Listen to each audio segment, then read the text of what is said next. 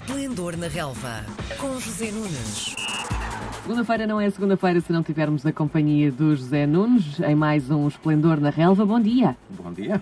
E eu, e eu a vossa, bom dia. Bom dia. José, antes de irmos então para a relva propriamente dita, hoje eh, vivemos um pouco do esplendor na quadra de- do futsal também. Ontem à tarde a Seleção Nacional tornou-se campeã nacional ao ganhar 2-1 à Argentina, que era a campeã também em título. Eu sei que à mesma hora estavas a fazer os comentários para o jogo do Benfica, mas o que é que representa esta vitória? Era inevitável se olharmos para a subida que tem tido o futsal nacional?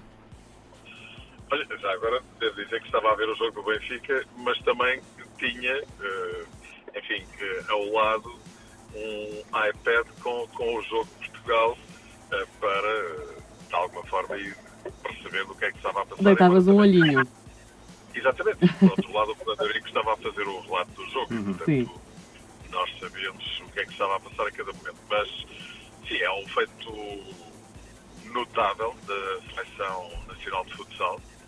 Uma seleção que tem vindo sempre a crescer sob o comando de Jorge Brás eh, e que chega a este título com toda a justiça, eh, com um enorme trabalho eh, de, de- de toda a equipa. Creio que foi de facto o coletivo que fez a diferença na performance da Seleção Nacional Portuguesa neste Mundial da Lituânia. Uhum. Ahm, e, enfim, evidentemente estamos, estamos radiantes com aquilo que aconteceu, porque é um, um- um título mundial que tem um impacto mediático grande, basta Uhum. ver eh, que foi Gianni Infantino quem entregou a taça de campeão do mundo ahm, à seleção portuguesa.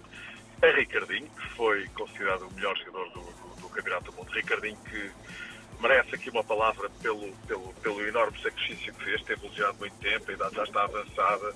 Evidentemente não é o jogador que foi, mas eh, deu tudo o que tinha a favor do coletivo. Creio que este prémio tem também a ver com, com, com, a, com a extraordinária carreira daquele que provavelmente é o melhor jogador de futsal de todos os tempos. E por isso, eh, enfim, acho que é realmente um momento extraordinário. Como, por exemplo, foi um momento extraordinário, penso que vocês viram, Uhum. na altura em que toca o hino da seleção, as lágrimas a, a correrem pela, pela, pela cara abaixo de Ricardo. Isto demonstra bem eh, todo o envolvimento que ele, que ele que, até eh, emocional que ele teve nesta, nesta, nesta, neste grande feito da seleção portuguesa. Ele queria muito ser campeão do mundo, era o título que lhe faltava na sua carreira e por isso fez todo aquele esforço no sentido de recuperar da lesão e estar presente neste campeonato do mundo. Por isso, obviamente que tudo aquilo que lhe aconteceu ontem personifica realmente a grande alegria que vai no coração de cada português. E finalmente uma palavra para Jorge Brás, eh, um grande treinador, uma grande pessoa, que eu conheço bem, é de facto um cavalheiro, uma pessoa absolutamente impecável e que consegue realmente este título de campeão do mundo com toda a justiça. E ainda mais uma última palavra para aquilo que, que- que tem vindo a acontecer nos últimos anos com a Federação Portuguesa de Futebol. Realmente é impressionante o número de títulos internacionais de grande dimensão conquistados. Eh, Fomos campeões da Europa de futebol de 11, eh, já tínhamos sido campeões da Europa de futsal, campeões da Europa e do mundo de futebol de praia, eh, agora somos campeões do mundo de futsal, para além de, de- de- de muitos outros momentos muito altos com eh, escalões mais eh, jovens da- da- das seleções de futebol. De facto, Fernando Gomes tem feito um trabalho incrível à frente da Federação. Portugal está em alta, Portugal está na moda e vamos hoje fazer a festa à, à chegada da seleção portuguesa de futsal. Vamos então do futebol de 5 para o futebol de 11, para a relva. No Estádio da Luz, ontem à tarde, houve surpresa. No mesmo palco onde o Barcelona tinha sido humilhado durante a semana, o Portimonense foi ganhar um 0 ao Benfica. O que é que explica este desfecho, Zé?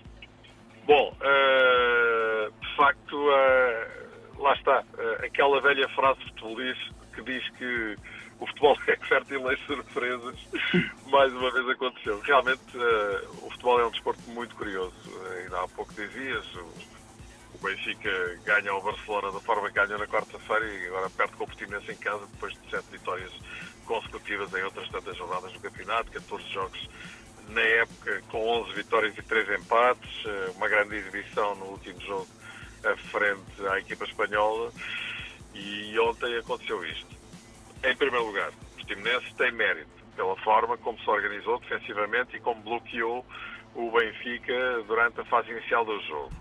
Uh, depois, o Benfica tem culpas no cartório, porque entrou, na minha opinião, de forma, uh, não vou dizer fofinha, hum. em relação ao Barcelona, mas pareceu uma equipa que estava à espera que o gol acontecesse, ou seja, entrou a dominar, mas não entrou a abafar. O Portimonense, muito bem organizado, conseguiu bloquear as linhas de acesso para a sua área. O Benfica creio que tem o primeiro remate só aos 22 minutos de jogo, apesar de estar a dominá-lo. E isso demonstra, enfim, a forma talvez pouco afirmativa como o Benfica entrou em jogo. E a partir do momento em que os minutos foram passando e o Benfica então sim apertou nos últimos 15, 20 minutos da primeira parte, teve várias oportunidades para marcar, apareceu em grande estilo o guarda-redes do Portimonense, Samuel Portugal, que faz uma exibição de sonho para contar aos filhos e aos é netos Estava em dia branco. E netos lá chegar, exatamente.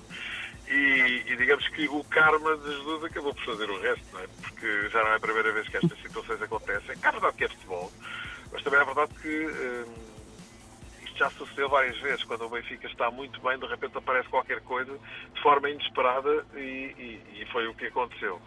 Na segunda parte, o Benfica continuou a carregar, não marca, Samuel Portugal continua a brilhar e de repente o, o Portimonense, que é uma equipa muito forte na bola parada, marca num pontapé de canto e a partir daí o Benfica sentiu de facto o gol da equipa algarvia, já não foi a mesma equipa. As substituições hum, não melhoraram o rendimento da equipa de Jorge Jesus. O stress apoderou-se, evidentemente, não só dos jogadores, como do treinador e também dos muitos espectadores que estavam na, na bancada o, o Portimonense trancou o jogo, muitas paragens, eh, muitos jogadores caídos eh, no chão, enfim, estratégias mais ou menos normais, principalmente do futebol português, que conduziram a que o Benfica nem sequer tivesse conseguido empatar o jogo, uh, perdeu e perdeu de facto uh, a invencibilidade e perdeu grande parte da vantagem que tinha sobre Sporting e Porto, que agora se fixa à partida para esta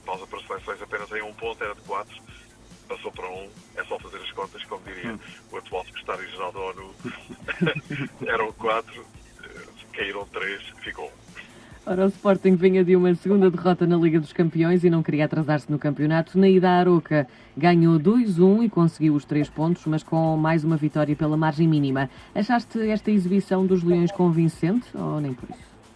Não, não, foi uma, uma exibição utilitária e o, o, o Sporting mostrou os trunfos, eh, por exemplo, que o tornaram eh, campeão nacional da época passada, uma defesa muito competente e depois algumas dificuldades para, para, para marcar, o que é facto é que o Sporting chegou ao gol.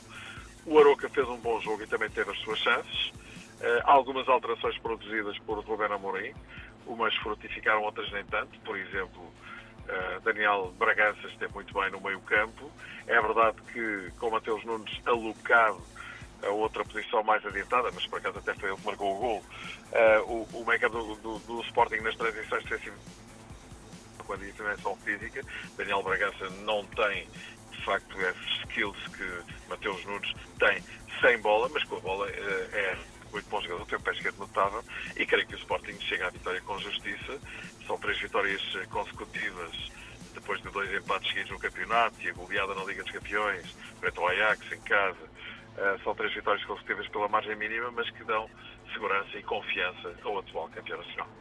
O Porto vinha ferido da tareia que tinha levado do Liverpool durante a semana. No sábado à tarde, contra o Passos de Ferreira, fez o que se esperava, mas até começou a perder. Visto uma mudança de atitude no Porto nesta vitória por 2-0, o que é que Sérgio Conceição mudou?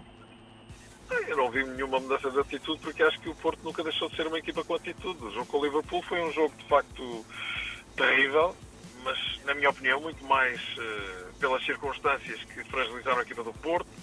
Por exemplo, o facto de Pepsi ter lesionado no aquecimento, Otávio ter saído muito cedo no jogo. Mas o que fez ali a diferença realmente foi o Liverpool, que é uma equipa que evidentemente está muitos patamares acima do Porto.